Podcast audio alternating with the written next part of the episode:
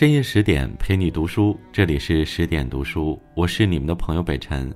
今天要跟大家分享的文章题目是：沈从文和丁玲从密友到反目，告诉我们友情的残酷真相。欢迎你的收听。如果你也喜欢这篇文章，欢迎拉到文末给我们点击一个再看。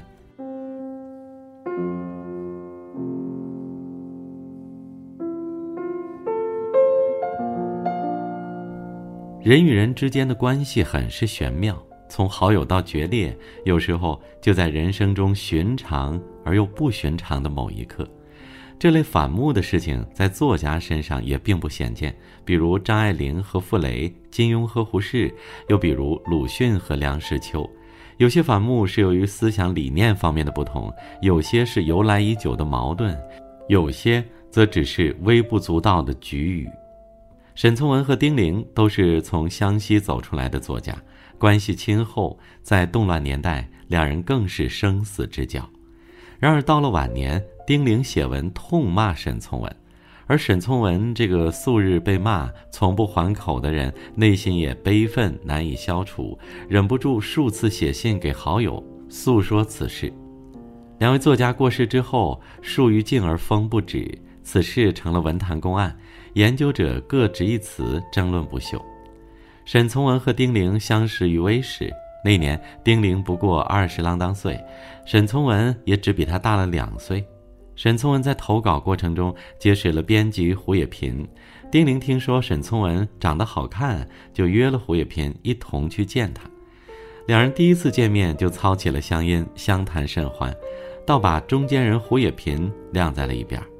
彼时，沈从文在香山慈幼院图书馆谋了个小职务，丁玲和胡也频甜蜜蜜地谈起了恋爱。因为房租便宜，三个人都住在香山。丁玲和胡也频像两个孩子般不善理财，也常拌嘴怄气，他俩便常跑到沈从文处，三人一起嚼着慈幼院里的粗面馒头，甘之如饴。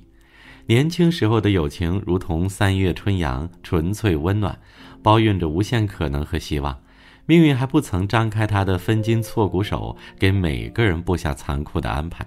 之后，沈从文因第一部小说集《秘局》而成为北平文坛耀眼的新星。不久之后，丁玲也因沙菲女士的日记而走红。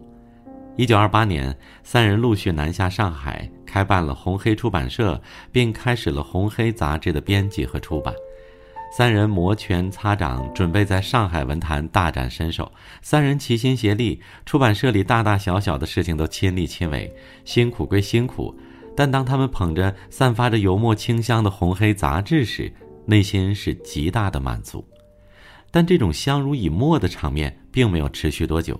因为种种原因，红黑陷入了僵局。不久之后，三人团体就解散了。沈从文由胡适介绍去大学任教，俨然已是高级知识分子；而丁玲和胡也频则参加了某作家联盟，并且拥有了一个活泼可爱的孩子。再次见面时，已时隔一年多，他们聊的依旧是文学，但彼此之间已经横亘了一堵说不清道不明的厚障壁。在文学理念上，沈从文倾向于新月派，胡也频则热衷于普罗文学，两人谁也说服不了谁。丁玲则力劝沈从文加入作家联盟，但沈从文考虑到与作家联盟里的两位名作家有过节，便一口回绝了。丁玲内心觉得沈从文胆小，缺乏勇气；沈从文则认为他们两人对中国了解太少，他认为此时一定要冷静理智，不要去做无谓的牺牲。朋友之间有点分歧，实属正常；理念和思想方面存在差异，更是寻常。而友情的缘起缘灭，看似无章可循，实则草蛇灰线，绵延千里。起初的一点点小分歧，在经历不同的人生淬炼，各自拥有不同的成长速度，进而产生情感上的疏离，乃至分道扬镳，实在是再自然不过的事儿。龙应台在《亲爱的安德烈》里说：“人生其实像一条从宽阔的平原走进森林的路，在平原上，同伴可以结伙而行，欢乐的前推后挤，相濡以沫；一旦进入森林，草丛和荆棘挡路，情形就变了。个人专心走个人的路，寻找个人的方向。那推推挤挤、同唱同乐的群体情感，那无忧无虑、无猜忌的同僚深情，在人的一生之中，也只有少年期有。所以，有一种友情，大概只能存在于青春年少时。穿越岁月的风尘，回头一望，当初那份纯粹的友情，便显得尤为珍贵。沈从文泼过去的冷水，岂能浇灭胡也频胸中的满腔热忱？不出所料，一九三一年，胡也频被捕了。沈从文四处奔走，动用了所有人脉，求助各位要人，竭力援助胡也频。但此事关系重大，谁也不愿担这个干系。最后，胡也频还是被秘密杀害了。死时穿的还是沈从文送给他的长袍。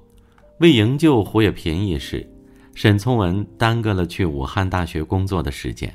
无奈，他只能放弃这一重要职务，继续留在上海。世事总是难料，谁能预测到死神潜伏在哪个路口伺机而动？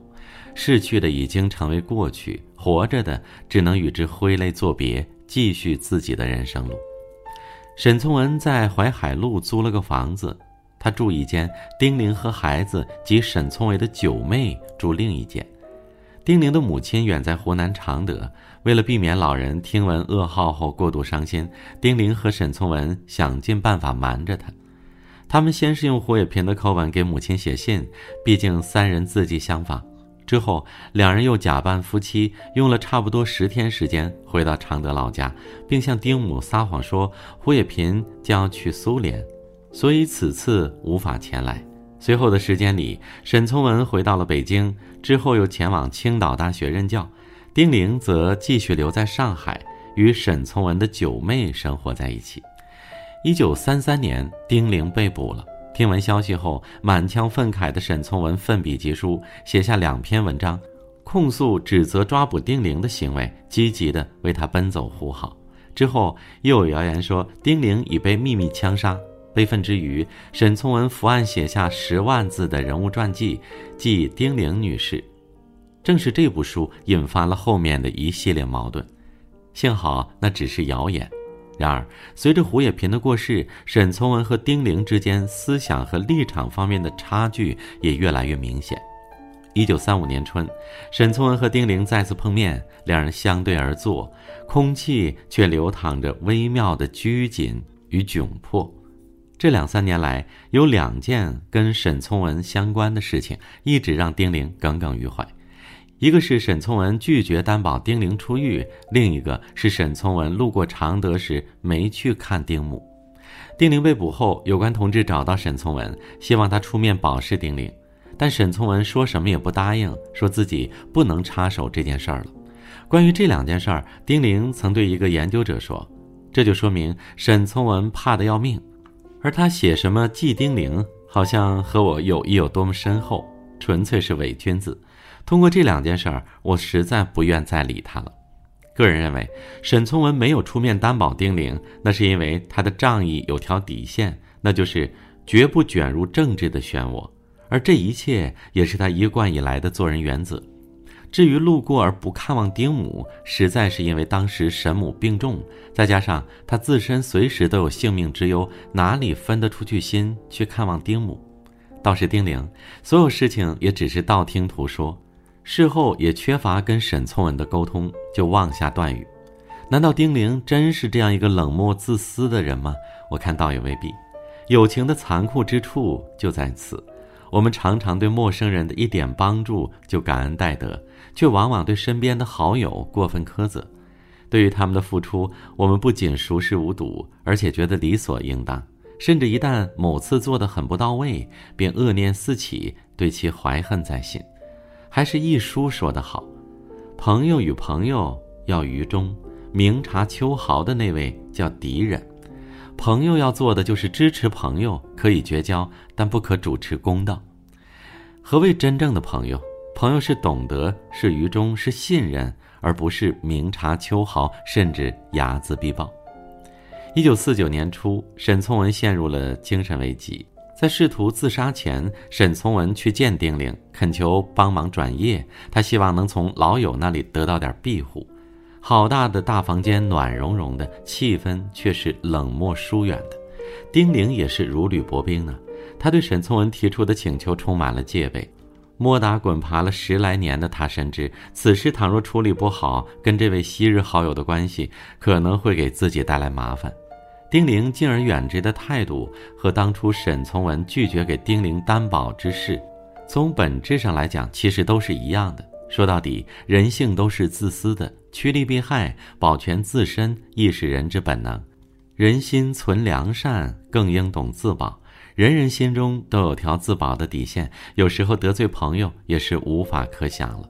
况且此时两人的境遇已经发生了颠覆性的高低轮转，原本低的那位一下子飞黄腾达了，举手投足之间难免带着点舒展自如的高姿态；原本低的那位瞬间沦落，带着一点卑微和敏感前来求助，对方无意间的举动也难免让人心生下喜。